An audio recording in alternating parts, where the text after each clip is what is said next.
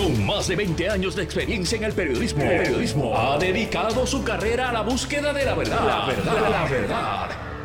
De frente al grano, con carácter entrevistará a las figuras más importantes de la noticia. Radio Isla presenta a la periodista Mili, Mili Méndez en Dígame la verdad. Muy buenos días Puerto Rico, bienvenidos a otra edición de Dígame la Verdad por Radio Isla 1320. Les saluda Mili Méndez. En estos momentos se está llevando a cabo, y ya distintos compañeros en los medios están cubriendo, una, una vista de seguimiento eh, que hay sobre el caso del exboxeador Félix Verdejo. Eh, hay que recordar que pues él está acusado eh, por haber asesinado a Keisla Rodríguez y a su criatura no nacida. Eh, esto prohibido olvidar lo que pasó en, si memoria no me falla, abril del 2021 y como todos eh, vimos a través de los medios de comunicación eh, la búsqueda de esta jovencita que luego pues fue encontrada. fue encontrada días más tarde y posteriormente pues fue acusado el exboxeador y eso todavía está en curso, así que se, se estaba adelantando que el juicio iba a ser para el 2023. Hoy se lleva a cabo esta vista de seguimiento y veremos, ¿verdad?, qué es lo que surge en esta vista. Pues ya la Fiscalía Federal había anticipado eh, para agosto, mediados de agosto, que le iba a estar entregando pues más pruebas a la defensa de Félix Verdejo. Así que eso se está llevando a cabo en estos momentos. Eh, pero vamos a retransmitir em, la entrevista que le pude realizar ayer al ingeniero Josué Colón, director eh, de la Autoridad de Energía Eléctrica. Me parece pertinente poder destacar varias cosas que nos estuvo explicando ayer sobre la situación de generación. Algo que nos adelantaba es que por el momento no se deben estar registrando apagones obviamente eso depende, ¿verdad? Que no surja una nueva área. Así que vamos a estar retransmitiendo para ustedes esta entrevista que le, hice ayer al ingeniero Josué Colón y cómo pide al negociado de energía que eh, apruebe varias eh, mociones solicitadas y que por favor se le dé espacio de una vista técnica, porque según el ingeniero Josué Colón, el negociado de energía no ha querido darle una vista técnica para explicarle por qué estos proyectos de generación son importantes en este momento. Así que vamos a escucharlo. situación de generación en la Autoridad de Energía Eléctrica. Y para ello tenemos ya en línea telefónica al ingeniero Josué Colón, de la Autoridad de Energía Eléctrica. Saludos, ingeniero, ¿cómo está? Buenos días, Miri, buenos días para usted y toda la audiencia de su programa. Bueno, ¿cómo está la situación? Estaba viendo aquí en las redes sociales, ¿verdad? Que la autoridad siempre está activa en cuentas de Twitter y básicamente eh, se están trabajando con reparaciones en, en varias de las plantas. Si nos puede ahí poner un poco al día. Correcto. Eh, como bien menciona, el, eh, continuamos trabajando con reparaciones en varias unidades. Estas son la unidad número uno de Aguirre, la unidad número 6 de Costa Sur, la unidad número 4 de Palo Seco, la turbina de vapor número 1 del ciclo combinado de Aguirre y la unidad Mayagüez 3B. Esas son las, la, tenemos otras reparaciones en curso, pero las principales son esas unidades eh, que estamos reparando. De esas que te acabo de mencionar, esperamos que para esta semana entre en servicio Costa Azul número 6 y eh, para la final de la semana que viene eh, esté entrando en servicio este Palo Seco número 4. Con esas dos unidades estaríamos añadiendo cerca de sobre 500 eh, megavatios eh, de verdad de, de capacidad adicional al sistema eléctrico que obviamente pues nos seguirán ayudando para poder continuar con el programa de reparaciones que tenemos en curso y que se vio interrumpido luego del el paso del huracán Fion. Ahora, de, verdad, luego de todas estas eh, unidades que usted me acaba me acaba de, de posar ahora mismo, eh, ¿de cuánto estamos en déficit en generación ahora mismo con estas unidades que no están en servicio? Pues mira, eh, en cuestión de, de déficit, pues contra la demanda de energía que tenemos, pues no tenemos como tal déficit. De hecho, tenemos una reserva operacional de 758 megavatios en este momento y estamos atendiendo el 100% de los clientes conectados. Lo que sucede es que obviamente nosotros necesitamos terminar las reparaciones de esas unidades porque hay otras unidades que están en turno para salir próximamente y hasta que no entren esas unidades que te acabo de mencionar, pues no contamos con la capacidad para poder sacar las otras unidades que necesitan salir de servicio durante los próximos meses. Eh, pero entonces, a raíz, me dice que entonces no hay déficit porque hay una reserva de 758 megavatios. No obstante, en la hora pico que usted sabe y que hemos aprendido, eh, es de 6 más o menos a 10 de la noche, la Autoridad de Energía Eléctrica tiene suficiente generación para atender esos horarios pico de alta demanda. Correcto, con las unidades que tenemos en servicio en este momento, tenemos la capacidad suficiente para atender no solamente la demanda promedio diaria, sino que también la demanda durante los picos de energía, ¿verdad? En las noches. Eh, no obstante, como te acabo de mencionar, nosotros queremos terminar las reparaciones que tenemos en curso, que te acabo de mencionar, para poder sacar otras unidades que están en turno. O sea, por decirte un ejemplo, tenemos en turno sacar la unidad número, eh, las unidades número 5 y 6, necesitamos sacarlas de San Juan para poder concluir unos trabajos que están pendientes en esa, en esa central. También tenemos pendiente sacar eh, la unidad número 3 de Palo Seco eh, y así pues continuar con el resto de las reparaciones grandes que tenemos pendientes pero que para poderlas desarrollar sin que hayan eh, ¿verdad? inconvenientes a los clientes, necesitamos pues terminar las que estamos reparando en este momento. Pero usted me dice reparaciones grandes o esto es como mantenimiento que hay que darle a estas plantas, ¿verdad? Para que no ocurran situaciones mayores. Las que te acabo de mencionar que vienen en turno son reparaciones grandes, de las que de las que te mencioné que continúan en reparación la de Aguirre 1 es una reparación grande, es una reparación mayor que incluye la turbina, caldera, generador. Eh, también la reparación que se está llevando a cabo en Mayagüez 3B pues es una reparación también principal. La de Costa Sur número 6 y Palo Seco número 4 pues son reparaciones más pequeñas y de, y de un alcance más restringido o limitado, eh, por lo que no son reparaciones mayores pero obviamente eh, también necesarias para que las unidades estén confiables. Sí, sí, que son reparaciones, no es que son, eh, no es mantenimiento que está programado, eh, era lo que quería entender. Correcto, las que te, las que vienen próximamente son reparaciones mayores programadas, que están son parte del programa de reparaciones del sistema de generación. Y estas que te acabo de mencionar, como Costa Sur 6, es un mantenimiento a corto plazo por una problemas que tiene la caldera en su en su paso de combustión y la unidad número 4 de Palo Seco pues fue una avería que ocurrió hace unos meses atrás donde se afectó el sistema de lubricación de la unidad y afectó pues los bearings y otros componentes de la turbina y pues se están reparando. Esas son esas no eran como tal reparaciones grandes eh, programada y sí mantenimientos que surgieron como parte de la operación de las unidades y fallas que ocurrieron en algunos de sus sistemas que requirieron que se sacaran de servicio para poder atender la situación y devolverlas a, a servicios nuevamente más confiables y con la capacidad de producción de energía pues reincorporada. Señora, estamos hablando con el, ingeniero Josué Colón, director de la Autoridad de Energía Eléctrica, hablando un poco sobre la situación de generación. Ahora, ingeniero, eh, para que la gente tenga claro, no estaremos viendo los famosos relevos de cargas o los mini apagones, como decimos nosotros acá, eh, no los estaremos viendo en esta semana y tal vez en la próxima. Correcto, si todas las unidades eh, siguen y no surge ninguna avería no prevista, pues no debe de haber ningún problema o inconveniente desde el punto de vista de generación.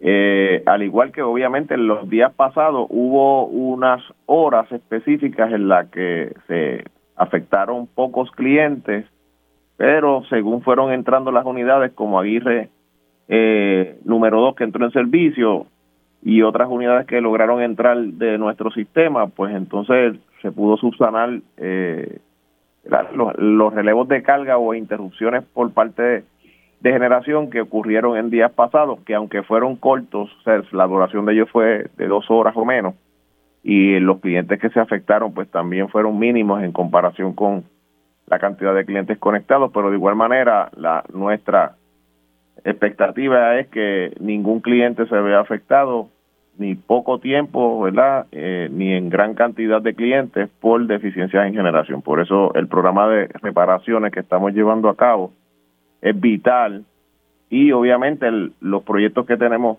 solicitados ante el negociado de energía que se puedan autorizar para nosotros no solamente realizar las reparaciones, sino también reemplazar la flota de unidades Pico y Blackstar, que pues, obviamente son viejas las que tenemos, ineficientes ya mismo vamos a eso. están más allá de la reparación.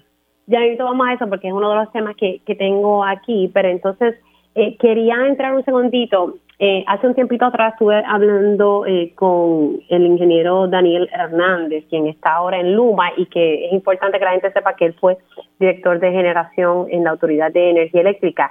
Me llamó la atención que el negociado, por petición de Luma, el negociado ordenó trabajar que Luma trabajara junto con la Autoridad de Energía Eléctrica y con FEMA un plan de mitigación ante el déficit de generación que en, en, octubre, a principios de octubre, Luma le esbozó al negociado. Ya ustedes están trabajando con Luma, están trabajando con FEMA para este plan de mitigación ante la situación de generación pues mira, parece que el negociado se enteró recientemente que nosotros venimos trabajando con eso desde el año pasado. O sea, no solamente llevamos una semana, llevamos un año trabajando eh, con, ¿verdad? con todo lo que se necesita en el sistema de generación para que esté en las condiciones que los clientes se merecen. Eh, para eso hemos radicado sobre 20 mociones ante el negociado de energía solicitando los proyectos de manera detallada y específica que se requieren de igual manera, todo esto se ha trabajado con FEMA. Eh, de hecho, eh, FEMA ha autorizado el reembolso de gran parte de las reparaciones que nosotros ya hemos realizado y de las que vamos a realizar también, eh, pues FEMA ha obligado los fondos para gran parte de esas próximas reparaciones. obviamente, lo interesante y lo novel de, ¿verdad? de lo que acabas de mencionar es que no solamente eh, lo que radicó Luma da la razón a lo que nosotros hemos dicho por los pasados eh, 12 meses, sino que pues ahora no solamente es PREPA o la Autoridad de Energía Eléctrica la que le está solicitando al negociado que tenemos, que tiene que autorizar las reparaciones que le estamos solicitando, sino que ahora el operador del sistema, que es Luma, también lo está solicitando, lo que desde nuestro punto de vista reafirma que siempre tuvimos la razón y que siempre eh, fue necesario todo lo que le hemos solicitado al negociado de energía por los pasados 12 meses. Ok, pues vamos a, ese punto, porque entonces la pregunta me llevó a eso. Así que ese plan de mitigación, importante destacar que fue, ¿verdad? En esta ocasión Luma quien le pide eso al, negociado, luego también del paso de, de, Fiona por la isla. Pero entonces usted me está diciendo que se lleva ya trabajando un año con este plan de, de mitigación ¿Qué incluye? O sea, ¿cuáles son todas esas mociones? Usted me dice 20 mociones ante el negociado. Sé que el negociado ya lo ha autorizado, por lo menos cuando estamos hablando de pickers, si usted me puede corregir, son generadores. Y la información y de las mociones que he visto del negociado, el negociado ha autorizado eh, cuatro generadores.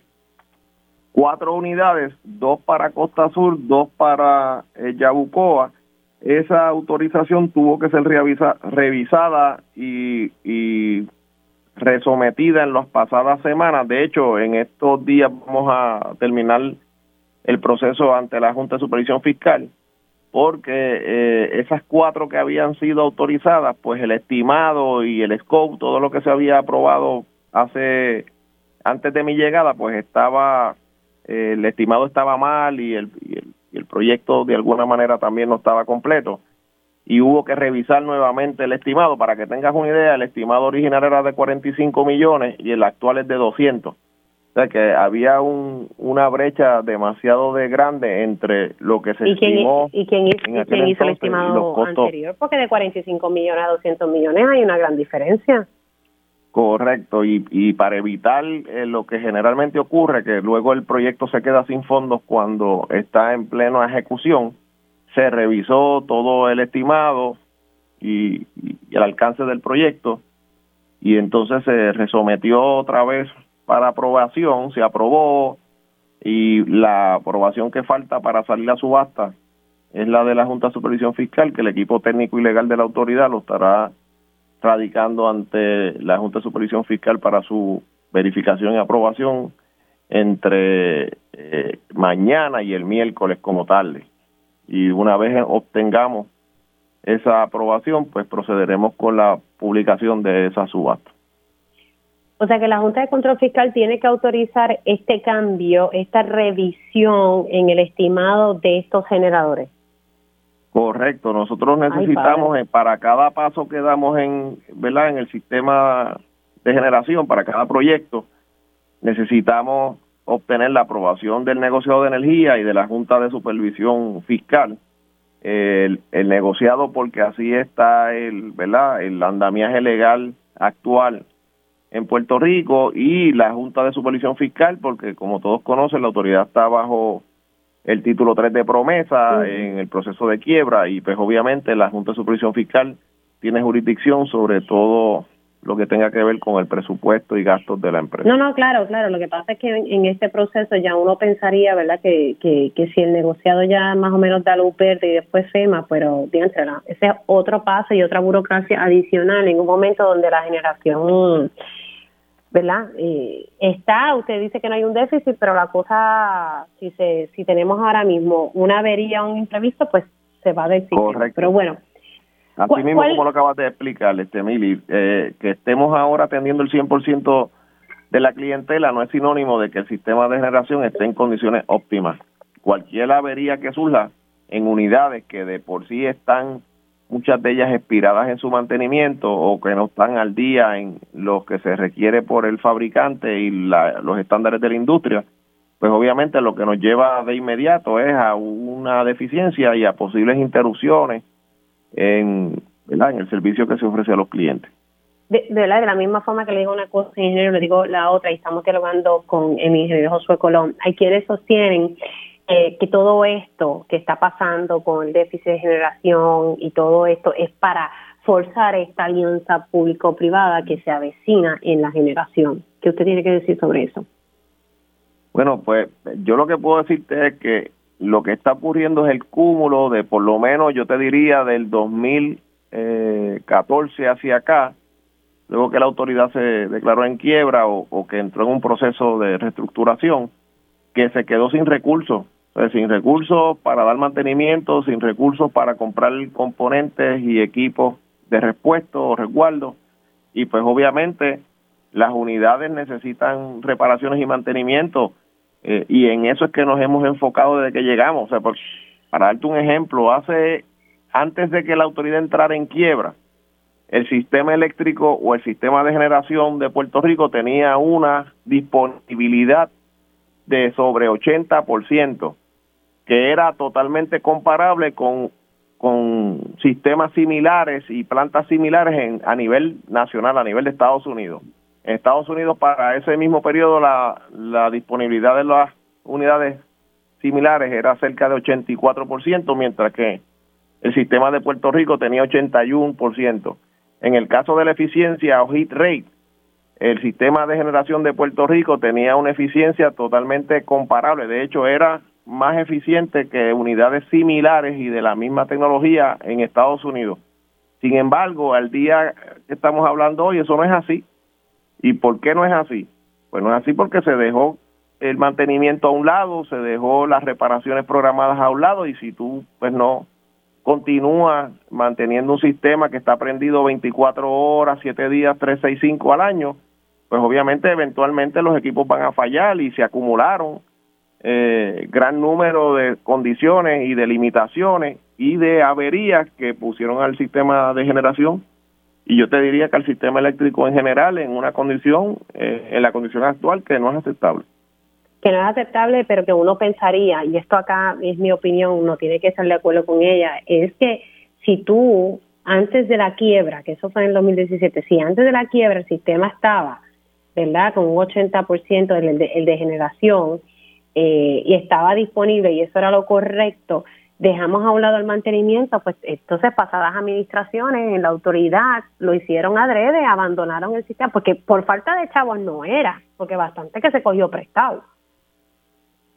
Pues mira, lo, lo, lo que te puedo decir es que lo, los fondos que la autoridad, como tú mencionas, cogió este, prestados en el pasado, eh, y debo hacer la, la aclaración que yo no estoy, ¿verdad?, adjudicando si, si el, eh, cada una de esas emisiones se debió haber llevado a cabo o no. Yo, por mi parte, no realicé ninguna en, mi, en, en toda mi trayectoria en la autoridad, pero eso no significa que las emisiones que tomaron otros directores en otras administraciones pues no fueran necesarias, porque te debo decir que gran parte o gracias a esas emisiones es que aquí tiene luz desde el que vive en la ciudad hasta el que vive en el rincón más lejano de la montaña eh, lo cual no ocurre en otros países y en otros sistemas eléctricos. O sea, aquí no importa dónde tú estés, si estás en pleno corazón de la eh, zona metropolitana o estás en el lugar más recóndito de Puerto Rico, inclusive si estás en Culebra o en Vieques, en islas que están separadas,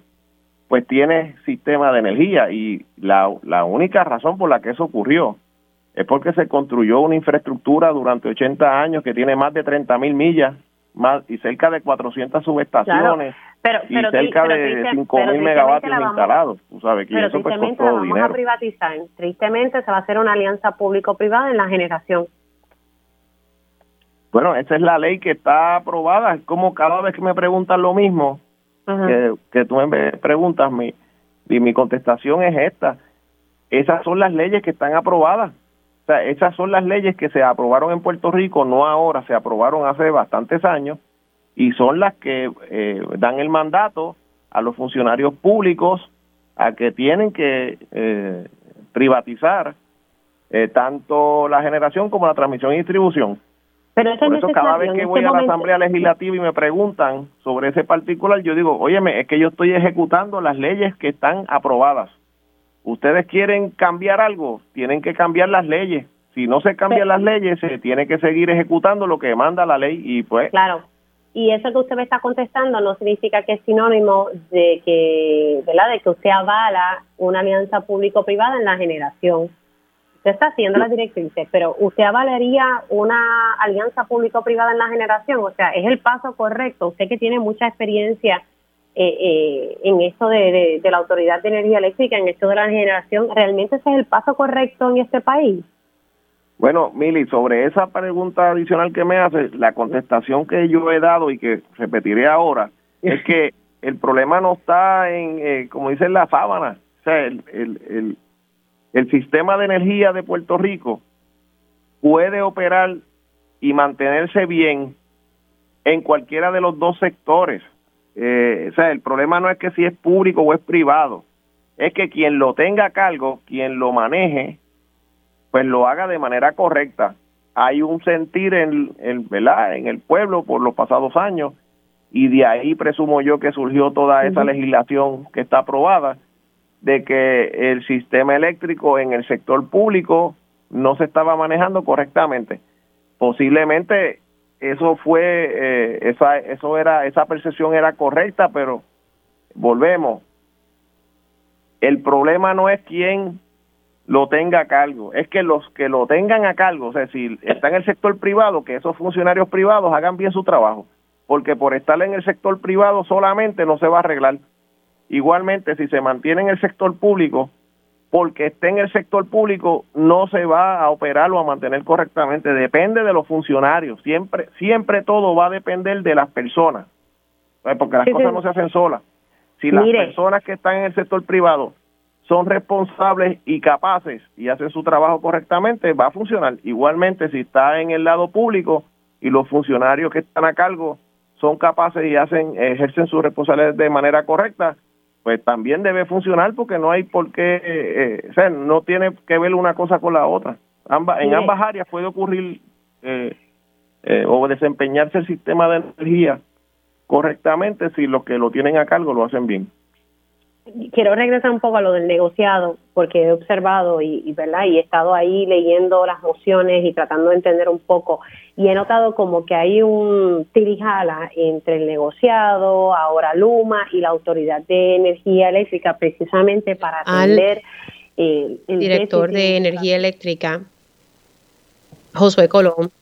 Eh, ahí ustedes escucharon un poquito, se quedó ahí la parte sobre las cosas pendientes que hay, solicitudes pendientes que hay en el negociado de energía eh, para hacer unas reparaciones en varias unidades. Y algo que me comentaba eh, el ingeniero Josué Colón eh, era el detalle de que todavía el negociado no le había dado vistas técnicas, no habían sido concedidas ninguna. Y era la solicitud que le estaba haciendo de que se hagan vistas técnicas para poder explicarle al negociado por qué estos proyectos de generación, de reparación de generación y de unidades eh, son importantes en este momento.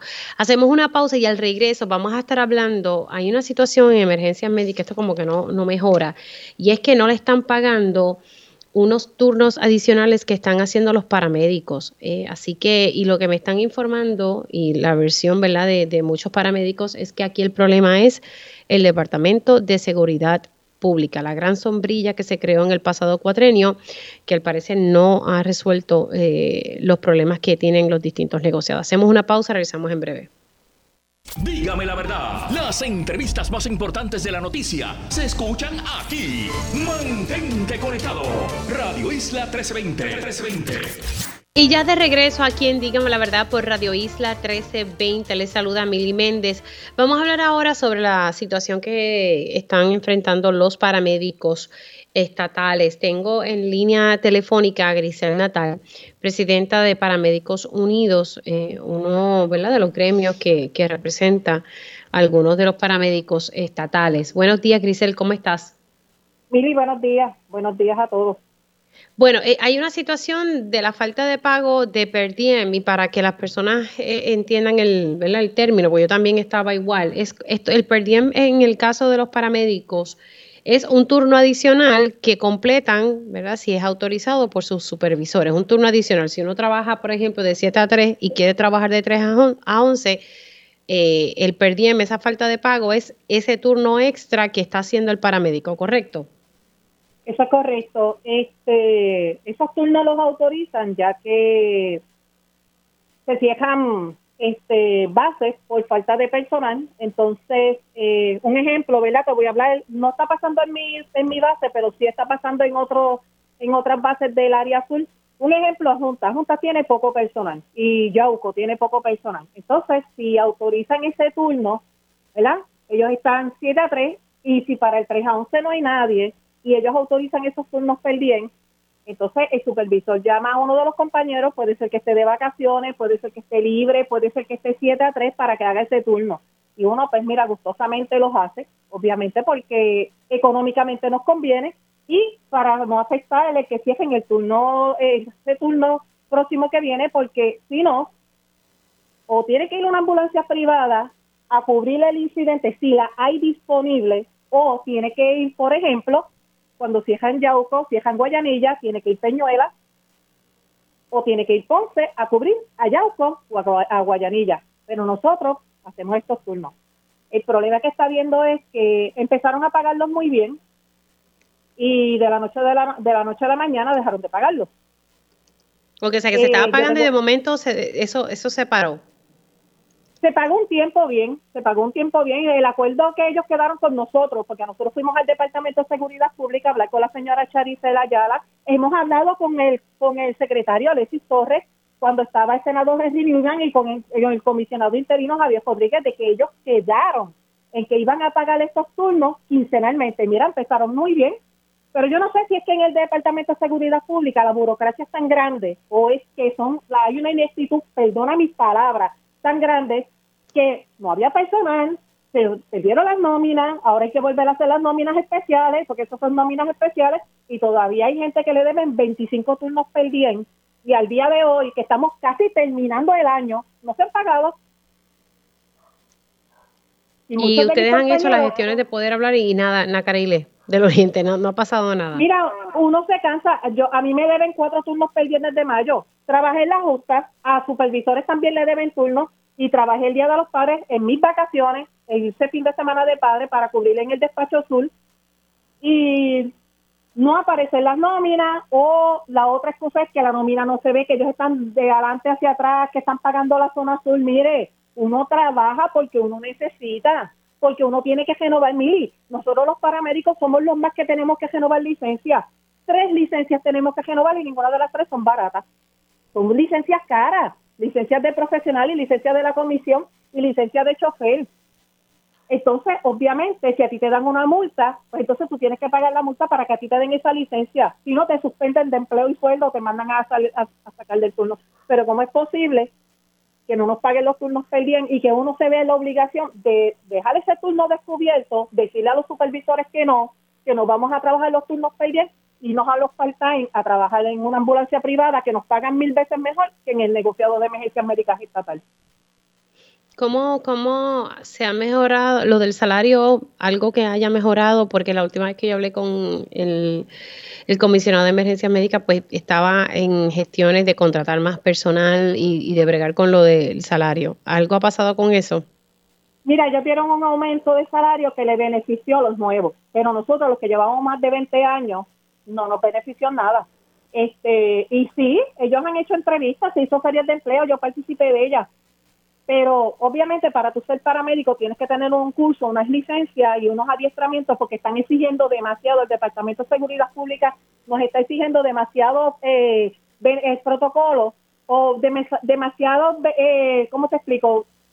Eh, nos piden demasiados eh, cursos, que si no tienes este curso no puedes entrar, las investigaciones que le están haciendo los compañeros, si un compañero pone un familiar y ese familiar no se lleva con él, entonces el familiar vaya a hablar mil cosas allí de él y no lo cogen. Mira, aquí hace falta personal.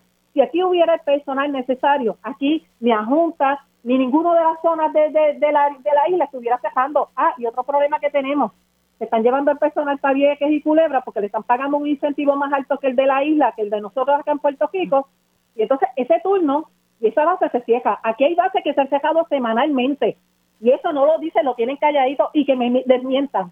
Yo tengo evidencia de que aquí hay bases que se cierran semanal por falta de personal. Entonces van a la prensa a decir que todo está bien, ah, que tenemos acuerdos colaborativos con las ambulancias privadas. Eso está perfecto que trabajen, porque aquí hay, mili, aquí hay muchos pacientes, aquí se enferma mucho la gente, los hospitales están llenos, llenos. Pero ¿cómo es posible que de día tú veas más de 50 ambulancias privadas trabajando de tarde y de noche tú no veas en los turnos 11 a 7 ninguno. Entonces, bases como nosotros, Ponce, que no cierra, Peñuela, que no cierra, y muchas bases de la isla que no cierran, tienen que ir a pueblos lejanos. A las tantas de la madrugada, a las 3 a las 4 de la mañana, nosotros hemos ido juntas a buscar pacientes que nosotros no tenemos a quién preguntarles.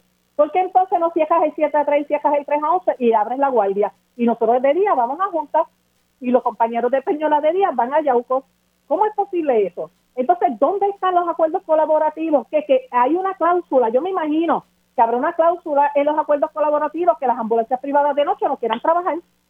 Cuando de noche es cuando más incidentes salen.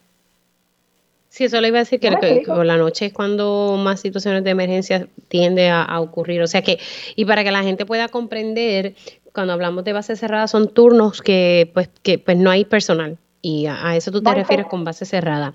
Eh, ¿qué, qué, hay, qué, qué, está pasando con, con, con, los tanques de oxígeno? ¿Hay tanques de oxígeno en las ambulancias?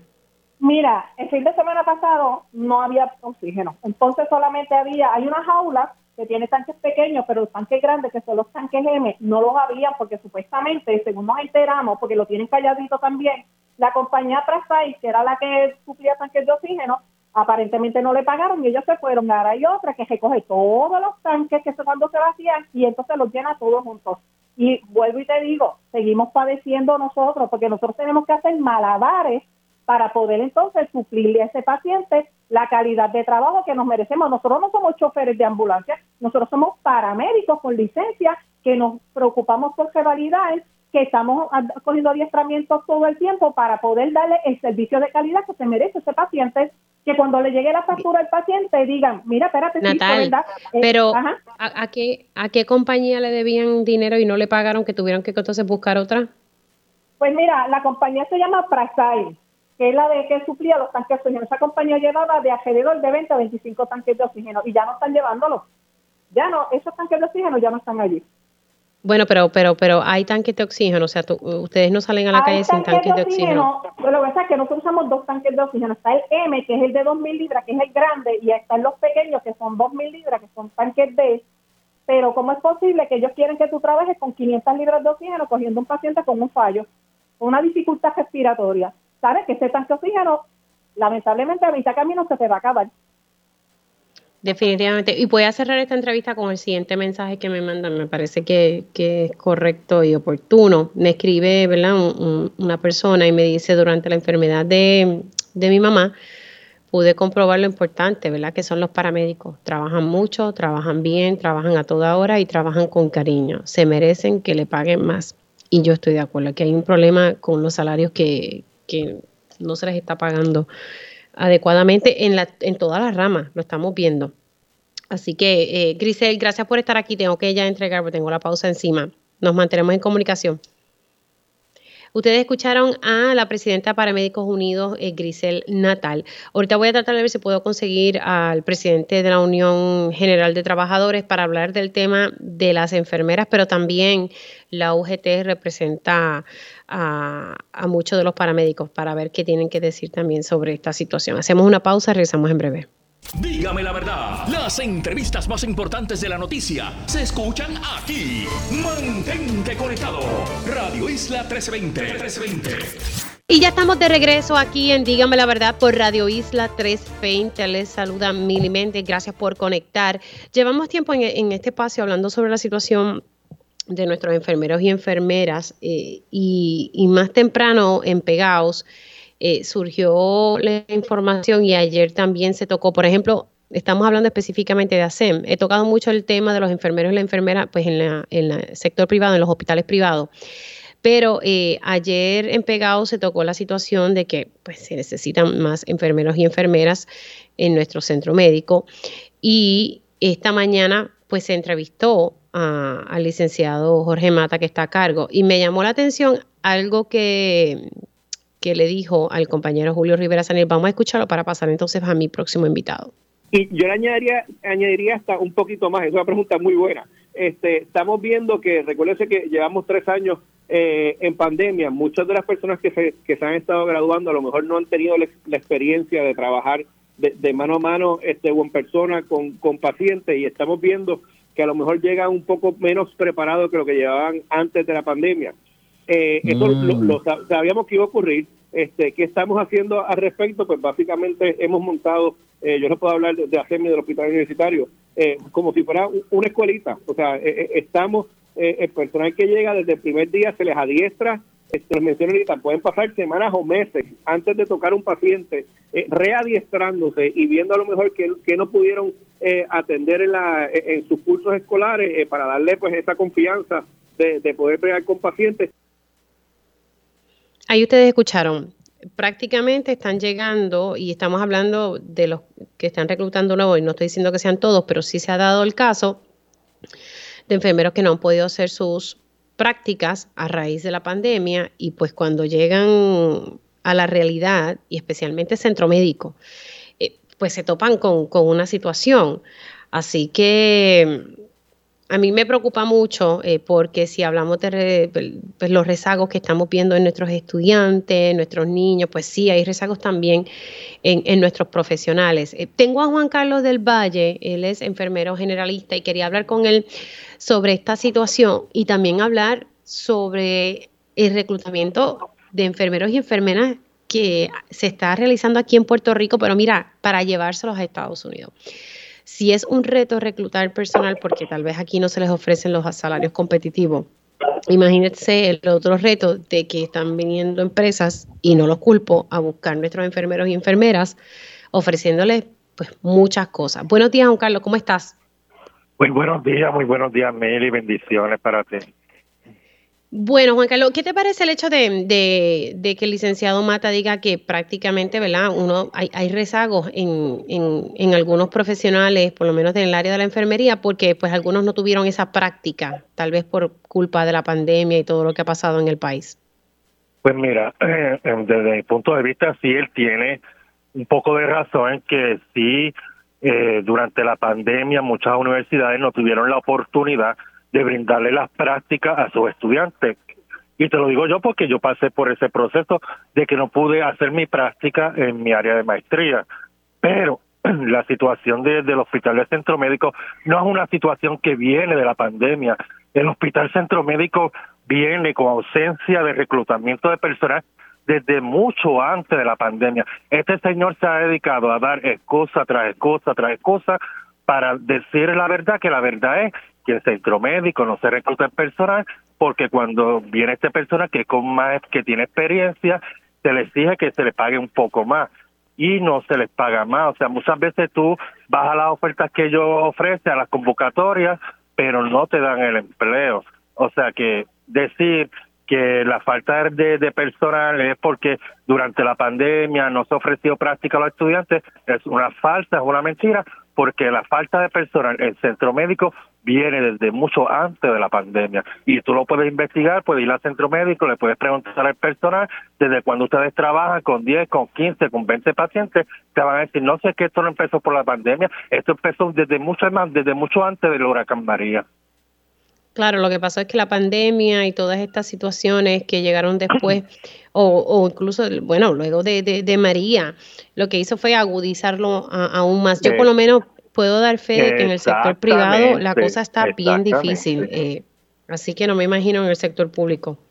Tú lo has dicho, la pandemia y todas estas situaciones que vinieron luego, lo que hizo fue agudizar el cansancio de los enfermeros, eh, agotarlos mucho más emocionalmente. Entonces, estos enfermeros ya vienen con este cansancio, con este con esta protesta de que, mira, o sea, cuando van, nos van a minimizar la cantidad de pacientes. Entonces, se les hizo, eh, como dicen por ahí, la pandemia cogió a los administradores de hospitales con los calzones abajo. ¿Y por qué te lo digo? Porque ahora estamos viendo la crisis de que los enfermeros no quieren llegar a los turnos, no quieren aceptar estas ofertas de empleo por 15 o por 16 dólares la hora, no se quieren exponer a trabajar con 15, con 20 pacientes, y entonces cuando vienen estas empresas de Estados Unidos, que te lo digo yo, que pasé por una entrevista los otros días, donde te dicen, no, tú vas a trabajar nada más que con tres o cuatro pacientes, un piso de telemetría, te voy a dar 38 dólares 50 a la hora, te voy a dar un incentivo de 5 mil dólares. Tú dices, oye, ¿qué, ¿qué, es lo que me falta para coger la maleta e irme? Sí, sí, que la, realidad es que si aquí estuviésemos compensando a los enfermeros y a las enfermeras y, y, había una legislación, no sé qué ha pasado con eso, tendría que darle seguimiento, pero había una legislación que, que buscaba que, que los enfermeros y enfermeras tuvieran cierta cantidad de pacientes, que no pasara de cierta cantidad, porque la verdad es que yo he visto enfermeros trabajando un piso solo, literalmente. eso nadie me lo tiene que decir, lo vi yo. A, la, la, solución al problema lo hemos alargado y nosotros necesitábamos que esta legislación se hiciera desde antes, o sea, sí, el colegio, ¿verdad? Y lo digo con nombre y apellido, el Colegio de Profesores de Enfermería, creo que en estos días presentó el proyecto a, a, un senador, al senador Rubén. Ellos presentaron el proyecto para que se llevara a cabo una legislación para minimizar la cantidad de pacientes. Pero cuando lo presentaron, y perdona que lo diga así, cuando estamos en la crisis en la falta de personas. Bueno, es que lo que pasa en este país es que atende, mira, es que lo que pasa en este país es que cuando surgen las crisis es cuando atendemos las cosas, porque a veces se vienen advirtiendo desde hace mucho tiempo y no hacen caso hasta que explota eh, el issue, ¿verdad? Así que nada. Juan Carlos, gracias. gracias por haber antes, de, antes, de terminar, o sea, y este, y este es un mensaje al gobierno, al gobernador Pedro Perruiz, tenemos que trabajar porque hay una ausencia de aumentos de salario, ahora mismo no hemos visto aumentos de salario, hay carencia de reclutamiento de personal por la falta de buenas ofertas de empleo y falta de beneficios. Y si esta crisis no se, no se, no se atiende, nos vamos a ver nuestros familiares no esperando una hora, no esperando dos horas, los vamos a ver esperando todo un día para que sean atendidos. Bueno, Juan Carlos, cuídate mucho. Gracias. Como no, Juan Carlos del Valle, enfermero generalista, y pues eh, se ha convertido en una voz bastante, muy, muy, muy vocal en torno a este tema de la situación de los enfermeros y las enfermeras. Pero sí, es una realidad y yo creo que es algo que debemos tomar cartas en el asunto. En el caso de ASEM, pues literalmente han tenido que adiestrar a estos enfermeros y enfermeras, darle esa práctica, la cual no recibieron luego de la pandemia, en medio de la pandemia, eh, hacerlo ahora para entonces eh, puedan atender a los y las pacientes. Eh, ya son las 10 y 50, tengo que hacer una pausa, pero al regreso vamos a estar hablando de un caso de una persona que está desaparecida y pues quiero eh, poder hablar con, su hermano para poder saber si podemos ayudar a que esta persona pueda aparecer eh, en salud. Así que hacemos una pausa, regreso con ese tema, vamos a estar hablando con Gerson Guzmán y también con mi panel político. Quédate en sintonía, conéctate a radioisla.tv para acceder y Próximo en Radio Isla 1320. Vamos a hablar sobre un caso eh, de un deportista y profesor que está eh, desaparecido. También vamos a hablar sobre la situación de los enfermeros y las enfermeras, como también de los paramédicos. Y hoy tengo a mi panel político y estaremos interrumpiendo la programación para poder transmitir la conferencia de prensa que ha convocado el movimiento Victoria Ciudadana y el Partido Independentista Puertorriqueño sobre algún tema electoral. Se habla mucho sobre alianzas, no sé, pero ya mismito nos enteraremos cuando eh, se lleve a cabo la conferencia de prensa. Arrancamos esta segunda hora de Dígame la verdad. Conéctate a radioisla.tv para ver las reacciones de las entrevistas en vivo. En vivo. Esto es Dígame la verdad con Mili Méndez. Y ya estamos de regreso aquí en Dígame la Verdad por Radio Isla 1320. Les saluda Mili Méndez. Gracias por conectar ya oficialmente en la segunda hora de este espacio.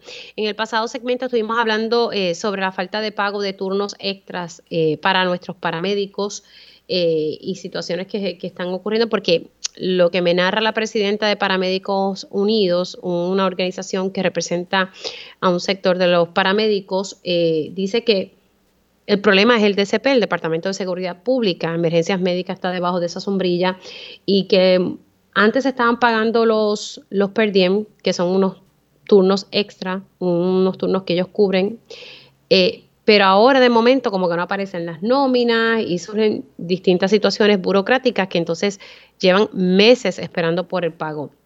Por otro lado, también estuvimos tocando la situación de los enfermeros y las enfermeras ante un rezago que hay de estos profesionales eh, que no, algunos de ellos no pudieron eh, completar sus prácticas a raíz de la pandemia. Y ese efecto lo estamos viendo a la hora de reclutar a estos profesionales en el área de la salud. Así que ya mismito eh, tocaremos base con, con Gerson Guzmán sobre el particular.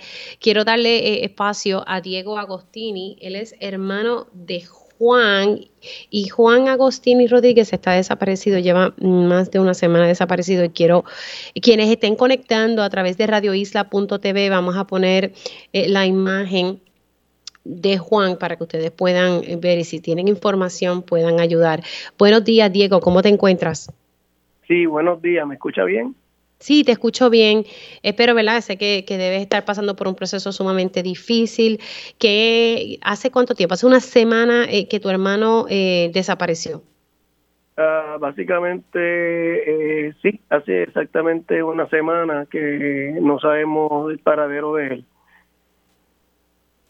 Lo último que lo último que sabemos es que salió de, de las canchas de Torrimal aproximadamente siete y media, entre siete y media y ocho de la noche, y se dirigía a la zona de Puerto Tierra, San Juan, donde él vive, eh, y de ahí pues no tenemos conocimiento de, de su paradero.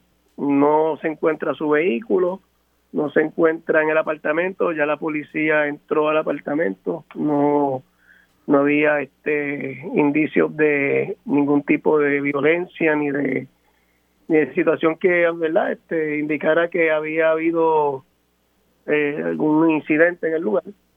Eh, todo estaba en orden.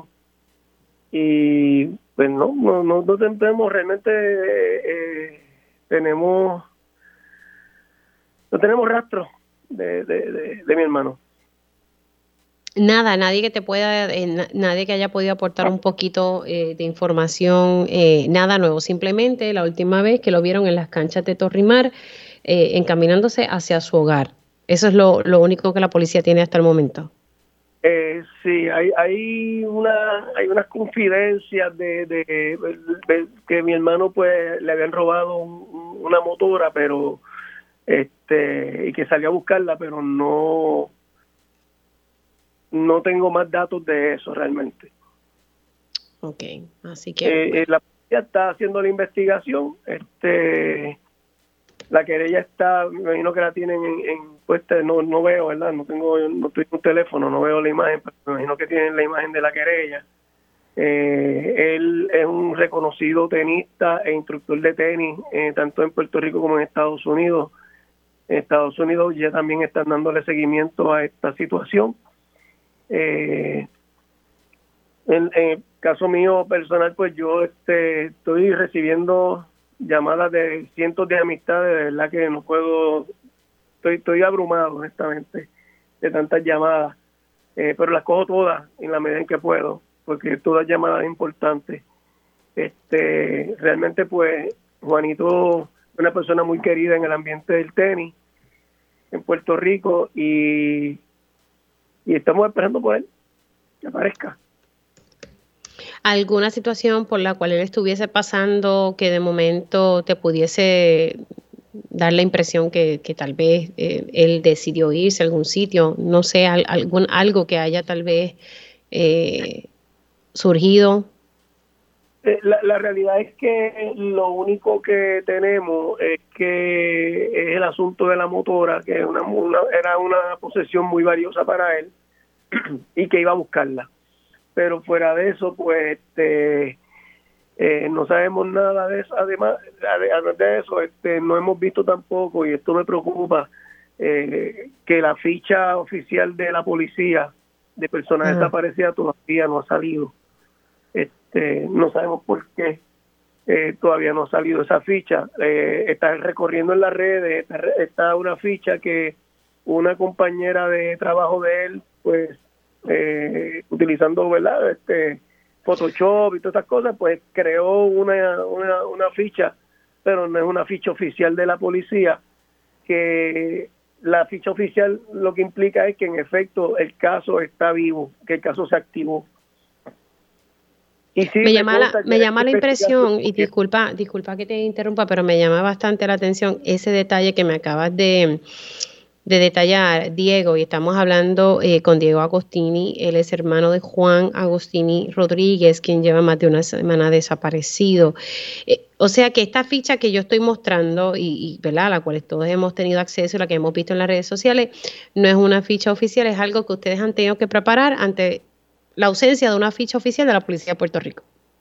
En este caso fue una iniciativa de una de sus compañeras de trabajo que pues ante la falta de información y verdad y que no vemos que se esté, que no se está moviendo eh, eh, de forma pública ya oficial el, el, aspecto de la ficha eh, ella la envió me la enviaron hace dos, dos días o la pusieron a correr y yo dije mira tírala porque realmente no va a decir nada que no sea cierto este y necesitamos mover esto ya a nivel de todo Puerto Rico porque eh, alguien tiene que saber o alguien tiene que haber visto algo.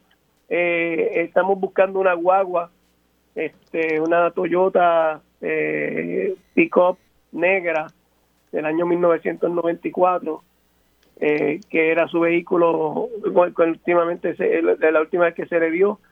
Eh, la vestimenta que él tenía, pues la última vez que se aparece en esa ficha, porque fue provista precisamente por compañeros de trabajo que pues estuvieron con él ese día. Así que básicamente pues eh, estamos empujando, ¿verdad? Estamos empujando esta, esta investigación a que se le dé prioridad y, se atienda con premura porque pues ya ha pasado mucho tiempo y aunque las expectativas siendo realistas no son las mejores nunca se pierde la esperanza de que esté no pierda no pierda la esperanza de verdad eh, siempre eso es lo último que, que se debe perder en estas circunstancias eh, para quienes estén conectando por radioisla.tv, la, la ficha la estamos poniendo, la ficha que creó, ¿verdad?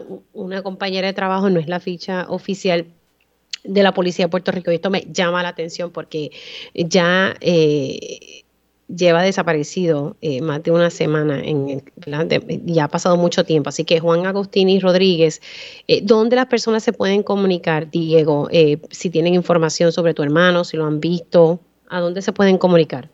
Bueno, con la policía es el 343-2020 para confidencia, el 6 de San Juan, se supone que es el que tiene el caso.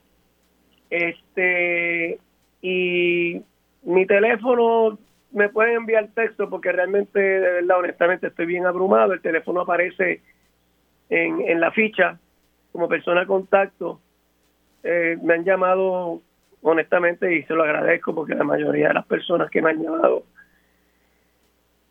han demostrado una solidaridad enorme. Este, pero son cientos de llamadas que realmente pues abrumador. De verdad que, lamento que estés pasando por, por esta situación, eh, Diego, y, como te decía ahorita, eh, no, no pierdas la esperanza, lo último que se pierde es, eso. Y nada, vamos a compartir esto a través de mis redes sociales, en Radio Isla, y Dios mediante haremos una nota sobre particular. Me parece importante que, que la policía pueda hacer una ficha oficial y que puedan, pues, no sé, eh, dar más información sobre el particular. Agradezco que hayas entrado aquí conmigo eh, para hablar sobre el caso de tu hermano y pues nada, esperemos en Dios que, pueda aparecer y, y, que aparezca bien en, en salud. Te me cuidas mucho, un abrazo Diego. Bueno, voy a que reseñar estas cositas, ¿verdad? Eh, vuelvo y recalco, Juan Agostini Rodríguez, la última vez que se vio fue, eh, fue en las canchas de Torrimar, iba camino a su hogar en Puerta de Tierra, todavía no se encuentra su vehículo, eh, si usted tiene información sobre el paradero, es una figura pues, eh, muy conocida, eh, da clases de, tenis, además de practicar el deporte. Pueden llamar a su hermano y en este caso, pues vamos a, a, textearle, no, no llamarle, ¿verdad? Porque están pasando por un proceso bastante difícil. El número a llamar es el 787-297-0254. 787-297-0254 cuatro eh, para entonces ofrecer más información eh, y ahí entonces voy a estar más adelante compartiendo esta foto en mis redes sociales. Siendo las 11 y 6, ya mismo voy con mi panel político, ya nos estaremos comunicando con ellos, pero eh, quería hacer un, espacio para poder hablar con el presidente de la UGT, Gerson Guzmán. Buenos días, ¿cómo estamos? Buenos días, Mili. Buenos días a toda la audiencia.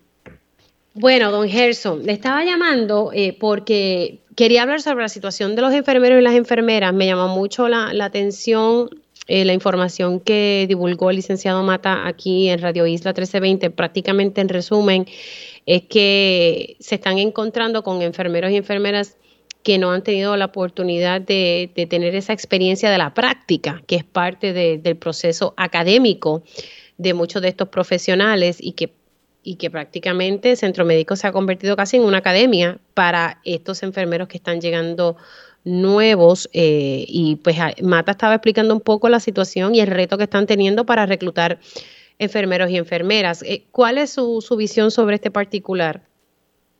Mira, Mili, si, si bien es cierto que esa es una realidad que sí se está confrontando no solamente en ACEN, sino en todas las facilidades que están reclutando personal eh, de servicios clínicos, no solamente personal de enfermería, llámese también los técnicos quirúrgicos, técnicos de terapia respiratoria, todo, todo personal que brinda servicios directos de salud, que tiene grados técnicos y en este caso profesionales como el de enfermería. Tenemos esta situación desde, desde que comenzó la pandemia por la razón de que no se estaba permitiendo que los estudiantes hicieran práctica en vivo en las diferentes facilidades de salud de Puerto Rico que se habilitan para ello. Pero esto no es nuevo en centro médico, sabemos que todos los profesionales de la salud prefieren ir a centro médico porque es la, la mejor escuela, es el mejor centro para adquirir conocimiento eh, con lo que allí se vive en el día a día. Aún así, esto no es la razón eh, eh, que predomina para que no, no se pueda contratar el personal suficiente para poder darle los servicios a la ciudadanía que, que merecen. la, la realidad es que no se, no se contrata, no se puede reclutar el personal necesario porque no estamos siendo competitivos. Eh, los salarios que, que tenía el personal de enfermería directamente, que mejoraron con la implementación de la ley 136 al primero de julio de este año, aún así estamos por debajo de la competitividad que puede haber con facilidades privadas y máxime con facilidades fuera de Puerto Rico que vienen a reclutar personas y llevárselos a trabajar en los hospitales. Bueno, este, este fin de semana hubo uno en un hotel y se van a llevar un corillo de enfermeros y enfermeras. Imagínate, cuando yo vi lo que le estaban ofreciendo, cualquiera se monta en el avión. Claro, claro que sí, es lo que venimos, lo que venimos denunciando y lo que venimos discutiendo con el gobierno desde hace años. Esto no es nuevo. O sea, si nosotros no somos competitivos, no podemos contratar el personal eh, necesario, no podemos contratar el personal mejor capacitado para brindarle los servicios al pueblo. Ahora con estas ofertas que están haciendo facilidades hospitalarias de los Estados Unidos, donde duplican y triplican los salarios que, que se están brindando aquí en Puerto Rico, difícilmente podamos tener un banco de talento que quiera quedarse para trabajar en Puerto Rico. Se gradúan aquí en diferentes escuelas o instituciones, hacen prácticas aquí en Puerto Rico para ganar experiencia y simplemente se van de nuestras manos, los preparamos para dárselos a otros hospitales porque aquí tenemos la mejor escuela, pero no tenemos el mejor recinto para laborar porque las condiciones y los salarios que le brindamos todavía están arcaicos y no estamos siendo competitivos a nivel internacional ni a nivel nacional. Aquí entonces el reto es que hay que ofrecerle mejores, mejores salarios a nuestros enfermeros y enfermeras y otros profesionales de la salud, porque ahorita lo, estaba diciendo y en verdad eh, eh, no recuerdo cuándo fue, los técnicos de sala de operación que estaban ganando una miseria eh, y yo no sé si a ellos se les hizo justicia salarial, no sé en qué finalmente quedó eso, espero que no se haya quedado en el boom de la noticia del momento, ¿verdad? Pero la realidad es que estaban ganando una miseria. Claro, y, y mira, sí hubo una mejora en el salario de estos compañeros eh, que los elevaron eh, a, a, 11 dólares y pico, pero vamos, ¿sabes?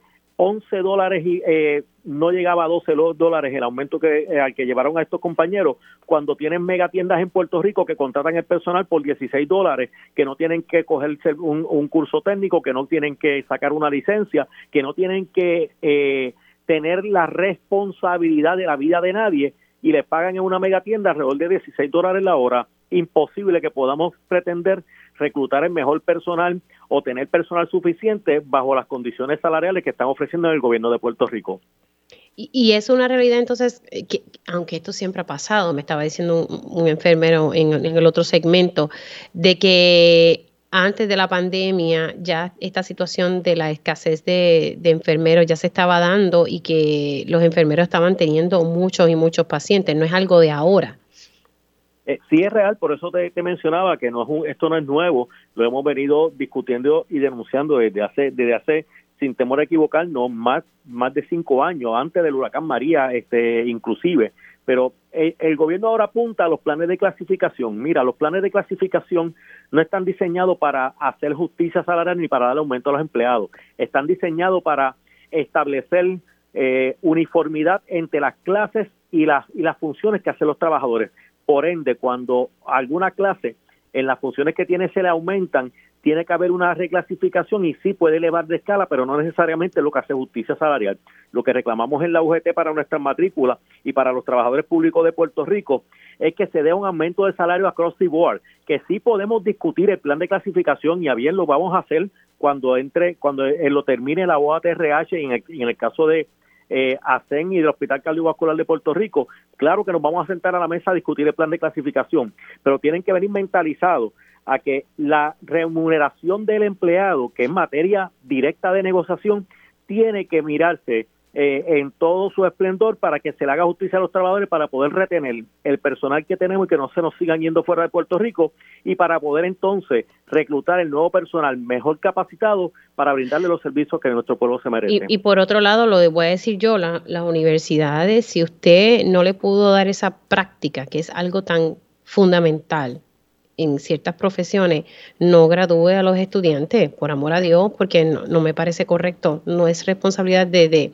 del patrono tener que darle el adiestramiento. Eso era parte y para eso le cobran a los estudiantes por hacer una práctica. Eh, me parece, ¿verdad?, que no, si en efecto, que eso es lo que se está viendo en la práctica, no fueron responsables a la hora de graduar a sus estudiantes. Por otro lado, tengo que aprovechar antes de pasar con mi panel político eh, ¿Qué, qué, se está haciendo para lograr que los paramédicos puedan cobrar super diem y para que la gente que esté conectando ahora es un turno extra que hacen los paramédicos, ¿verdad? Porque como hay escasez de personal también en emergencias médicas, ¿qué, qué se está haciendo para que el DSP le pague lo que se le debe a los paramédicos, Gerson? Mira, de igual manera, el reclamo principal es que se contrate el personal suficiente. Adolecemos de cerca de 400 plazas de paramédicos y técnicos de emergencia médica para poderle suplir los servicios que necesita el pueblo, para que el tiempo de respuesta sea el apropiado y responsable para salvarle la vida a aquella persona que llamó con alguna emergencia. 400 eh, plazas, 400 plazas. Eh, sí, es correcto. Mira, eh, hace 10 años atrás, como, como mucho, teníamos más de 800 paramédicos y técnicos de emergencias médicas en el cuerpo de emergencias médicas eh, del gobierno de Puerto Rico. Hoy no alcanzan los 400. Eh, por eso es que establecemos que el número debe fluctuar cerca de los 400 este puestos para que puedan podamos tener los servicios necesarios a la ciudadanía. Y, y yo sé que el gobierno va a decir que no tiene el dinero para contratar a ese personal.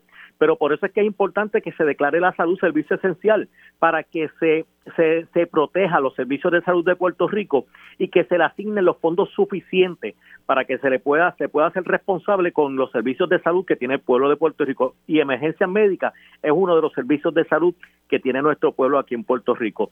Y por esa pero mientras mientras ellos hacen las ferias de reclutamiento ¿cuándo se la va a pagar estos turnos adicionales porque la gente no trabaja por amor al arte.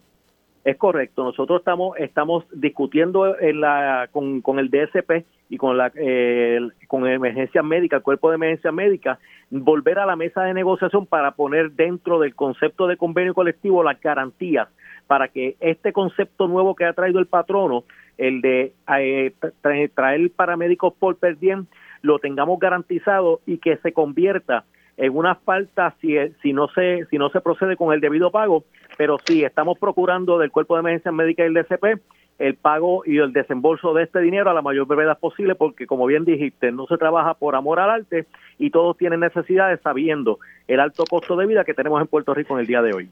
Por último, Gerson, ¿realmente fue correcto meter emergencias médicas dentro del DCP?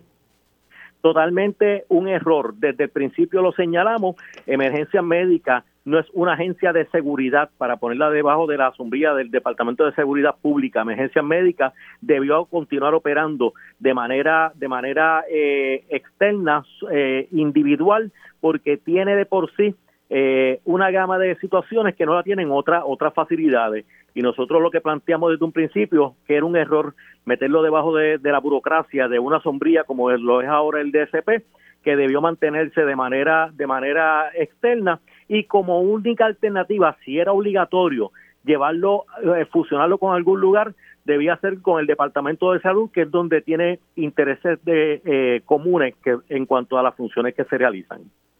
Gerson Guzmán, gracias por haber entrado unos minutitos aquí en Dígame la Verdad. Cuídese mucho. Gracias a ustedes. Buen día. Como no, Gerson Guzmán, él es el presidente de la Unión General de Trabajadores, la UEGT. Va, ahora sí, a las 11 y 17 voy con mi panel político. Ellos conocen el sistema de punta a punta. Por eso su experiencia es clave para la discusión de asuntos públicos. Esto es Dígame la verdad, panel político. Bueno, ya estoy con mi panel político y le doy los buenos días al licenciado Ángel Cintrón. ¿Cómo estamos, licenciado? Muy bien, Mili, gracias papá Dios, aquí en la batalla diaria. Bueno, buenos días, licenciado Ramón Luis. Luis Rivera, sí. te puse bien, que de momento yo estoy como visorioca. ¿Cómo está Ramón Luis? Bien, y tú, Mili, saludos a ti, saludos a Ángel, al compañero y a la gente que nos está escuchando. Mira que yo creo que me hace falta otro cafecito de la mañana. Y hoy tengo al doctor Edwin Irizarri Mora. Buenos días, doctor, profesor, ¿cómo está?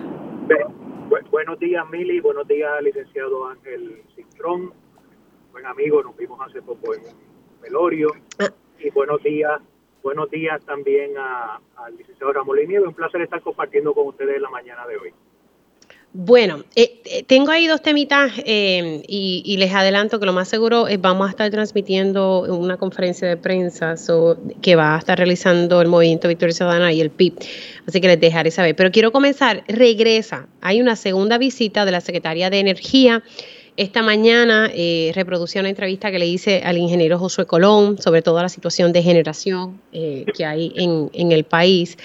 Y, yo me pregunto, quiero, quiero saber cómo lo ven ustedes, eh, esta segunda visita de la Secretaría de Energía.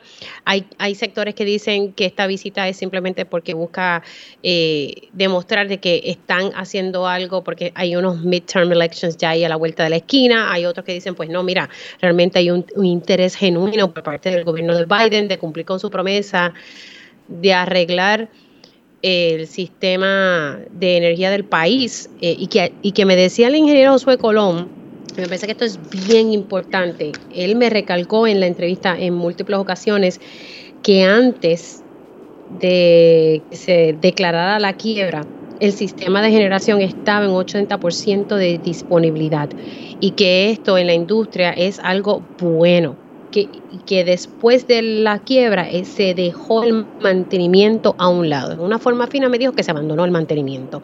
Eh, voy a estar comenzando con, con el licenciado Ángel Cintrón, luego voy con Ramón y luego con el profesor. Adelante Ángel. Ay, espérate, tengo la pausa, espérate. Dejo eso ahí, que tengo la pausa encima. Voy a una pausa y cuando regrese Ángel, voy contigo, con Ramón y con el profesor. Hacemos una pausa, regresamos en breve. Dígame la verdad, las entrevistas más importantes de la noticia están aquí. Mantente conectado y recuerda sintonizar al mediodía, tiempo igual, en Radio Isla 1320 y Radio Isla.tv. Y ya estamos de regreso aquí en Dígame la Verdad por Radio Isla 1320. Tengo a mi panel político integrado por el licenciado Ángel Cintrón, el licenciado Ramón Luis Nieves y el doctor Edwin Irizarri Mora. Eh, dejé sobre la mesa la segunda visita de la Secretaría de Energía a Puerto Rico ante la situación de, energía eléctrica y, la, y, que hay que arreglar el sistema. Y dejé sobre la mesa una información que me había dicho ayer el ingeniero Josué Colón, que el sistema de generación antes de la quiebra estaba en un 80% de disponibilidad. Según lo que me explica el ingeniero Josué Colón, esto es, es, bueno dentro De, de, la industria de energía y que el problema fue luego que se dejó el mantenimiento a un lado. El turno le corresponde al licenciado Ángel Cintrón. Sí, Mili, mira, varias cosas que ya hemos discutido en el pasado y que hay que refrescar. Lo primero es que, eh, ¿verdad? Uno siempre presume la buena fe de todo el que quiera ayudar, así que no tenemos por qué no presumir la buena fe de la colaboración de la Oficina de Energía y de la Casa Blanca. Eh, quisiera no pensar, como tú dices, que, pudiera responder a, la presión política de la, elección de medio término, que es el martes de la semana que viene. Pero es sencillo, ¿verdad? Este, en Río Piedra le dicen que, que, que se sabe por el, por el frosting del bizcocho la semana que viene, si todo continúa y continúa su apoyo, pues entenderemos que sí, que hay un intergenuino de colaborar. Y yo creo que eso es bueno en, el, en la medida en que en Puerto Rico estamos tan politizados con este tema de la energía, de energía eléctrica, etcétera, que un tercero independiente que entre en la ecuación, ¿verdad? Y haga análisis, y haga recomendaciones, etcétera, puede ser útil, ¿verdad? Para que no tengamos que plantearnos unos a otros como muchas veces pasa, ah, que si lo dijiste tú no es cierto, o si lo dije yo, este, tiene una intención secundaria y todas esas historias que conocemos todos los días. Eso es útil, yo creo que puede ser útil y ojalá en efecto aporten al proceso de, de, poder evolucionar nuestro sistema eléctrico, que es el reto más grande que tenemos. En cuanto a lo que Josué te dice, ¿verdad? Pues mira, yo lo cualifico de la siguiente manera. Una cosa es que él te diga que, que justo antes de la quiebra el sistema estaba produciendo a su 80% y otra cosa es asumir que eso significa que el equipo era moderno, actualizado, eficiente, que no se dañaba, eh, porque el mantenimiento evidentemente es indispensable. Puerto Rico, ni Josué ni nadie puede argumentar hoy que nuestro sistema de generación eléctrica ni es moderno, ni está actualizado, ni es costo efectivo ni eficiente, ni está usando los mejores combustibles, porque eso está adjudicado. Tenemos un sistema de generación viejo, arcaico, deteriorado, indistintamente de que se le dé o no el y además de eso, con una generación costosísima versus los equipos modernos que hay en cualquier otra parte del planeta que busquemos, ¿verdad? Los ejemplos que queramos. Así que de que tenemos que evolucionar nuestra generación, ese es uno de los retos más grandes que tenemos por delante.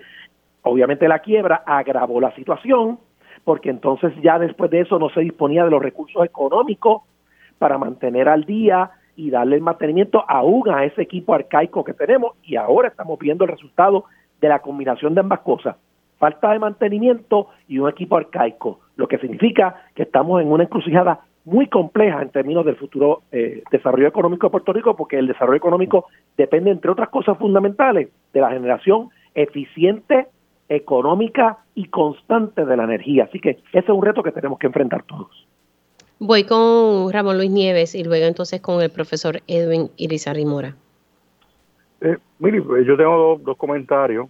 Eh, yo coincido en primer lugar con Josué Colón, pero yo creo que la falta de mantenimiento al sistema eléctrico, no, no solamente a, las plantas, la parte de generación, sino también al sistema eh, de transmisión, distribución, el tema de poda.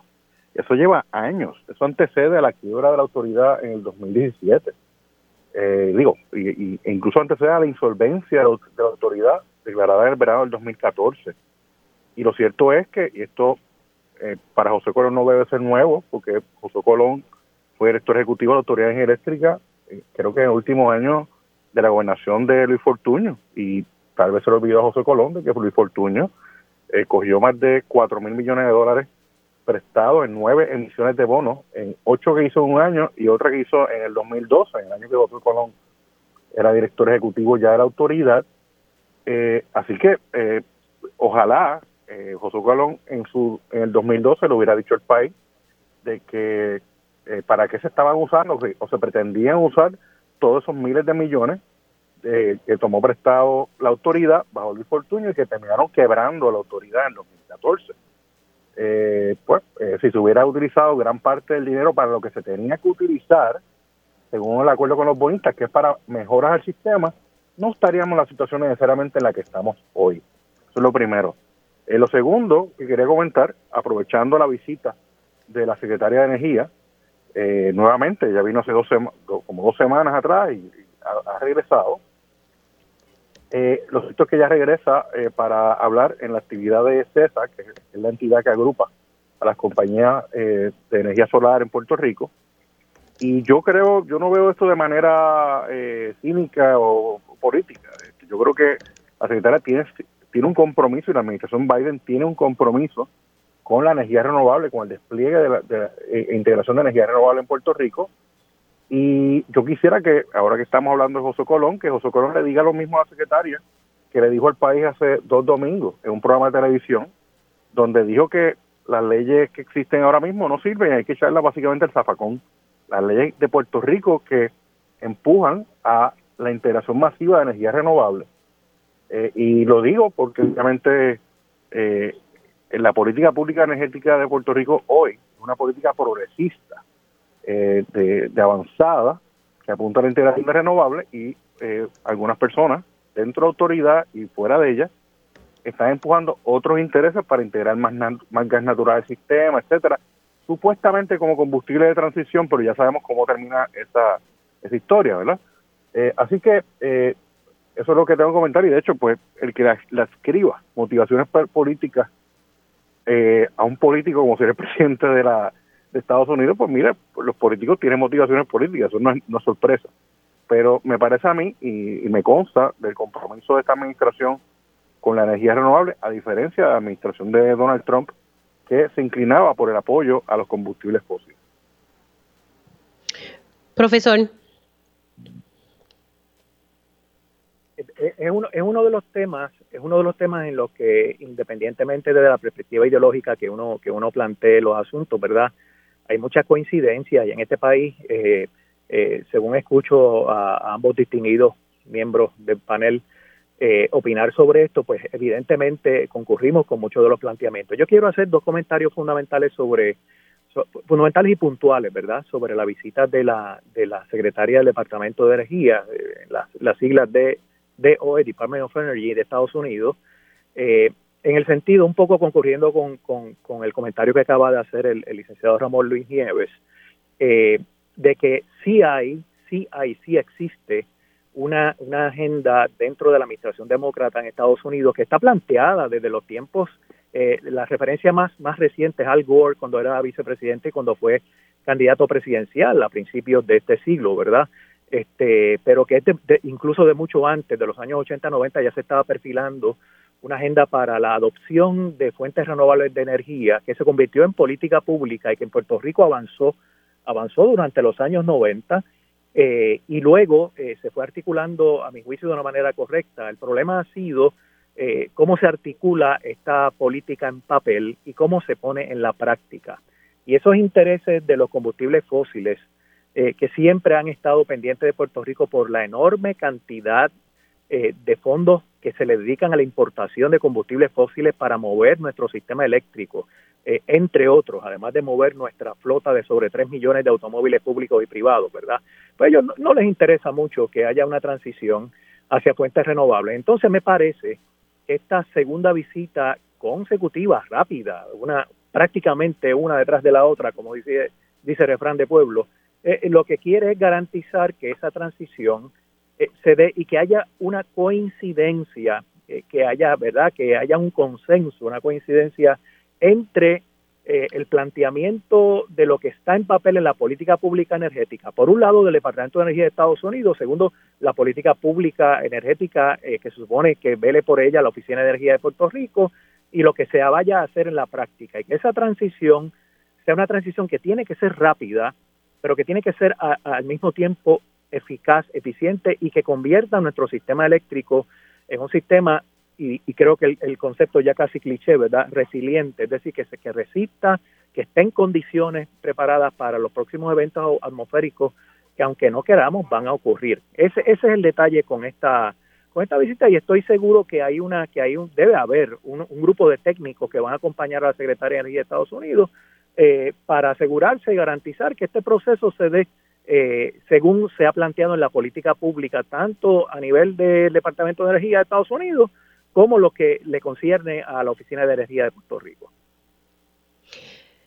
Bueno, vamos a ver en qué ¿verdad? termina todo esto. La realidad es que, pues sí, el pueblo exige tener su, su servicio de energía y que sea uno eficiente. Y pues también estamos observando unas marcadas diferencias. Y lo digo porque pues, he leído las mociones entre el negociado y la Autoridad de Energía Eléctrica, unas marcadas diferencias en torno a unas peticiones que está haciendo la Autoridad de Energía Eléctrica para que se les autorice una como unos generadores, ¿verdad? Se le llaman peakers, pero son unos generadores para poder resolver eh, eh, situaciones apremiantes, según me explica el ingeniero José Colón, de, distintas eh, plantas de generación. Pero entonces el negociado solamente le ha autorizado cuatro. Eh, y se están pidiendo otras adicionales. Y me decía ayer Colón que sea, eh, FEMA ha autorizado el dinero, el dinero está ahí. Y por ejemplo, eh, para comprar los que se conocen como la Black Start, eso tarda entre seis meses a un año en llegar a Puerto Rico, pero entonces está lo del plan de integrado de recursos, de, ¿verdad? Que, que es como que parte de la política energética y que pues el negociado no le está dando espacio a estas mociones y, otra cosa que me decía era que el negociado no le está dando la oportunidad de vistas técnicas, no le han concedido ni, ni una. Y eso es lo que le llama la atención al ingeniero Josué Colón. Tengo que hacer una pausa, pero al regreso me, me gustaría hablar. Hoy se supone que baje a votación un proyecto que busca no procesar criminalmente a personas que tengan 14 gramos o menos de marihuana. Eh, se busca que se imponga una multa y un tipo de programa como de desvío eh, con AMSCA. Así que esto se supone que baje a votación. Ayer se me informó por parte del portavoz de la mayoría en la Cámara como el autor de la medida que hasta ahora tiene los votos para bajar hoy en la sesión de la Cámara de Representantes. Me gustaría conocer la opinión de ustedes, así que hacemos una pausa y regresamos en breve. Dígame la verdad, las entrevistas más importantes de la noticia están aquí. Mantente conectado y recuerda sintonizar al mediodía, tiempo igual, en Radio Isla 1320 y Radio Isla.tv. Y ya estamos de regreso aquí con mi panel político que está integrado por el licenciado Ángel Cintrón, el licenciado Ramón Luis Nieves y el doctor Edwin Irizarry Mora. Estábamos hablando sobre la visita de la Secretaría de Energía a Puerto Rico, es la segunda visita, y, por, y hablando un poco sobre la situación energética. Quería tocar el tema, pero le voy a dar, mm, eh, le toca el turno a Ramón Luis Nieve en el próximo tema, pero él quería decir algo sobre el tema energético. Eh, pero voy a dejar, voy a plantear el tema, Ramón, para que entonces eh, luego puedas hablar de, del tema que quiero elaborar con ustedes, de que hoy vas a votación este proyecto que busca no procesar criminalmente a personas con 14 gramos o menos de marihuana. Eh, un proyecto que lleva un año eh, estudiándose en la legislatura y pues hoy vas a votación y hasta ahora, hasta ahora tiene los votos para, para ser aprobado. Pero voy contigo, Ramón Luis Nieves. Eh, consume tu turno sobre lo de energía y entonces me comentas algo sobre esto para entonces pasar con el resto de los panelistas. Sí, mira, brevemente, espero no tardar más de 30 segundos en, lo que quería decir. Eh, antes de ir a la pausa, estaban mencionando que el ingeniero José Colón, que lleva ya un tiempo, eh, varias semanas de hecho, diciendo en los medios que el, negociador de energía no lo está dejando hacer unos proyectos ahora. Como, hello, ¿me escuchas? Sí, es que eh, no sé si alguno de los compañeros tiene, el, ah, pongan el celular en mute. Mira, pues bien brevemente, eh, básicamente el ingeniero de Colón, director ejecutivo de la Autoridad Eléctrica, pues lleva eh, unas cuantas semanas quejándose de que el negociador de energía no lo está dejando hacer una mejora en las plan en ciertas plantas de la autoridad y que tiene el dinero y qué sé yo, el negociado es malo y porque no me da hacer estos planes. Yo creo que es importante señalar lo siguiente. El negociador de energía no le ha dicho no haga nada para mejorar el sistema eléctrico de Puerto Rico. esa narrativa no es lo que ha ocurrido. Lo que pasa es que la autoridad tiene que darse cuenta por fin de que ya no es el dueño y señor del sistema eléctrico en el país, hay un regulador y hay una política pública energética, hay una ley y bajo esa ley se crea un, se crea un plan integrado de recursos, que es un instrumento de planificación a largo plazo sobre hacia dónde debemos ir como país. Ese plan integrado no solo inventaron los, los comisionados del negociado, se creó dentro de un proceso participativo donde la misma autoridad participó y la queja que dice, o sea, el problema que tienen negociado con eh, las propuestas del director ejecutivo de la autoridad es que quieren violar la ley y quieren violar el plan integrado de recursos. Por eso el ingeniero Colón dijo que las leyes y los planes que no sirven hay que básicamente votarlo al zapacón. Y yo, mi, mi, ¿verdad? Este, mi postura sobre el tema es que la autoridad ya eh, ya el país está cansado de su insistencia en violar las leyes en Puerto Rico y hacer lo que le da la gana. Y Puerto Rico decidió que la ruta va a ser la integración masiva de energía renovable. Y eh, cualquier desviación de eso tiene que pasar por un proceso regulatorio ante un, regulador que es el negociador de energía. Y de hecho el negociador ha dicho, mira, si usted quiere, eh, tiene problemas con el plan integrado, venga aquí se enmienda pero ese es el problema. El problema no es que el negociado está impidiendo que se reparen las plantas en Puerto Rico, es que lo que pasa es que la autoridad quiere hacer lo que le da la gana. Y eso es lo que nos llevó a la situación que estamos hoy. Ahora, Mira, yo, yo tengo que pasar a la conferencia de prensa, pero cierro con esto y, y, mis excusas con, con, Ángel y con el profesor es que tengo que pasar con la conferencia de prensa entre el Movimiento Victoria Ciudadana, y el PIB. Pero voy a dejar esto sobre la mesa antes de pasar ¿verdad? Con, en la conferencia de prensa. Aquí, y digo esto con el mayor de los respetos, el negociado debe buscar un portavoz que, ¿verdad? que sepa mucho de estos temas y que pueda hablarle a los medios, porque yo puedo entender que los comisionados no pueden estar todos los días en los medios porque ellos al final del día tienen que tomar unas decisiones sobre ciertas mociones, ¿verdad? Eh, pero deben adiestrar a alguien, preparar a alguien para que esté en los medios hablando sobre las distintas cosas, ¿verdad? Y que eso no signifique cuál va a ser la postura del negociado al final del día de ciertas mociones, pero, pero alguien que, que hable, porque de verdad que no, no, saber nada de, cómo funciona todo esto, pues no, no, no les ayuda en el trabajo que ellos están realizando. Compañeros, tengo que excusarme, tengo que pasar a la conferencia de prensa y es que en estos momentos el Movimiento Victoria Ciudadana y el PIB están haciendo una conferencia de prensa, el anuncio, pues vamos a ver qué es lo que van a estar eh, diciendo en, en esta conferencia de prensa. Adelante. La más amplia variedad de la oferta electoral, creado por diseño legislativo para que el país se tenga que de alguna manera conformar, o con rojos y azules que nos han llevado a los lodos que trajeron sus lluvias. Es por eso que hoy estamos aquí para denunciar esa pretensión antidemocrática que no solo representa una traición a los propios electores de esos partidos, una traición al país en general, porque le impide tener más opciones de manera y de la forma en que se hace en el mundo entero. Es aquí donde se pretende, por fiat legislativo, prohibir la oportunidad de que el pueblo se enfrente a ese bipartidismo de la manera más efectiva. Si no tuviesen miedo si no estuvieran nerviosos, que permitan la coligación, que permitan los entendidos electorales, que el pueblo decida, pero como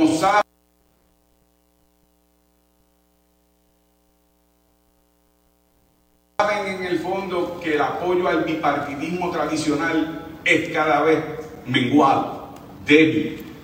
Entonces quieren aferrarse al poder y tener secuestrado el sistema electoral en Puerto Rico de acuerdo a su conveniencia, ese código electoral que propone que este pueblo repudia. ¿Qué hacer entonces?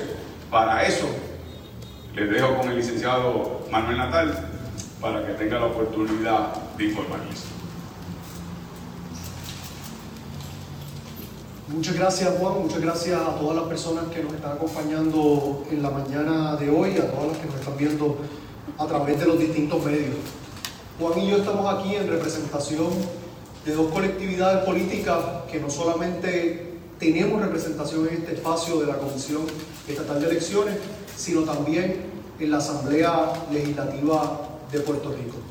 Y estamos aquí para sumarnos a iniciativas que están ocurriendo no solamente desde las franquicias electorales, sino desde la sociedad civil como un todo. Es importante señalar que durante los pasados meses han sido muchas las colaboraciones que se han dado desde la vía legislativa, desde la vía social y desde nuestras respectivas colectividades seguimos sumándonos a esas iniciativas. Es importante recordar que hace una semana hubo una colaboración entre las delegaciones del Movimiento Victoria Ciudadana, del Partido Independentista Puertorriqueño y de candidatos o candidaturas independientes, tanto en la Cámara como en el Senado, para presentar propuestas concretas que respondan al llamado que está haciendo la mayoría del país de poder permitir una verdadera democracia. Aquí no estamos hablando de poca cosa. Si usted que nos está viendo y piensa que el tema más importante para el país en este momento es la preservación de nuestras costas y de nuestros recursos naturales, este tema que estamos discutiendo aquí le incide. Si usted que nos está viendo piensa que el tema más importante en este momento es la defensa de los derechos de las mujeres para decidir sobre su propio cuerpo, este tema que estamos discutiendo aquí le afecta directamente. Si usted piensa que el tema más importante es el de los derechos de los trabajadores y las trabajadoras y de tener unas condiciones mínimas de trabajo que le permitan llevar una vida en dignidad, este tema que estamos discutiendo aquí le afecta directamente. Porque estamos hablando de una representantes en ese Senado de Puerto Rico y sí también en esa gobernación. Las personas que van a conformar los 26 votos para aprobar una política pública en la Cámara, los 14 en el Senado y un gobernador o gobernadora que lo firmen en la fortaleza. Y por eso hoy la importancia y el paso que estamos dando de manera colectiva las organizaciones que representamos. El trámite legislativo durante el día de hoy está supuesto a llegar a su fin. Nosotros estamos haciendo un llamado a que las delegaciones del Partido Popular Democrático y del Partido Nuevo Progresista demuestren que son capaces de, aunque sea por un momento, poner al país por encima de sus respectivos partidos. Si pasara lo que esperamos, que es que tanto la delegación del Partido Popular como del PNP aprueben este código que ya ha descrito el licenciado Armau como hecho a la medida del bipartidismo, el reclamo se mueve a la fortaleza en cuanto a la firma del gobernador. Si el gobernador Pierluisi convirtiera este proyecto en ley, nosotros no nos vamos a quedar de brazos cruzados. Y a esos efectos, las colectividades que representamos estamos formalizando los diálogos conducentes a poder detener lo que representa este código nefasto para el pueblo de Puerto Rico y a esos fines también hemos acordado dar unos primeros pasos. Unos pasos que van más allá del proceso legislativo y que se mueven también a la vía judicial. Tanto el Partido Independentista Puertorriqueño como el Movimiento Victoria Ciudadana entendemos que tenemos que agotar todos los remedios posibles para hacerle frente a lo que representa este código electoral y su consecuencia sobre la vida de todas las personas que vivimos en Puerto Rico. Eh, y para eso hemos acordado que vamos a impugnar este, estas prohibiciones en los foros pertinentes, incluyendo en la, vía, en la vía judicial. Hay un sinnúmero de otros pasos que podremos dar dentro del calendario político de acuerdo a las conversaciones que se han llevado a cabo y que continuarán llevando a cabo. Porque reconocemos ambas colectividades que hay un llamado del país para poder buscar aquellas cosas que nos unen y poder hacerle frente a lo que representa el bipartidismo que nos ha llevado hasta aquí. Ese diálogo continuará, esas acciones se continuarán informando en sus debidos momentos. Nosotros no vamos a decirle aquí en este momento, ni al Partido Popular Democrático, ni al Partido Nuevo Progresista, cuáles van a ser nuestras estrategias para derrotarle en todos los sentidos de la palabra. Nosotros vamos a tomar esas acciones de forma conjunta, vamos a buscar encuentros y espacios de consenso y vamos a buscar sumar. Vamos a buscar sumar dentro de lo que nuestras respectivas colectividades representan, pero también reconociendo que hay un mandato claro del pueblo puertorriqueño, más allá de los partidos políticos, más allá del ámbito electoral, y hoy estamos dando un paso adicional en esa dirección. Muchas gracias.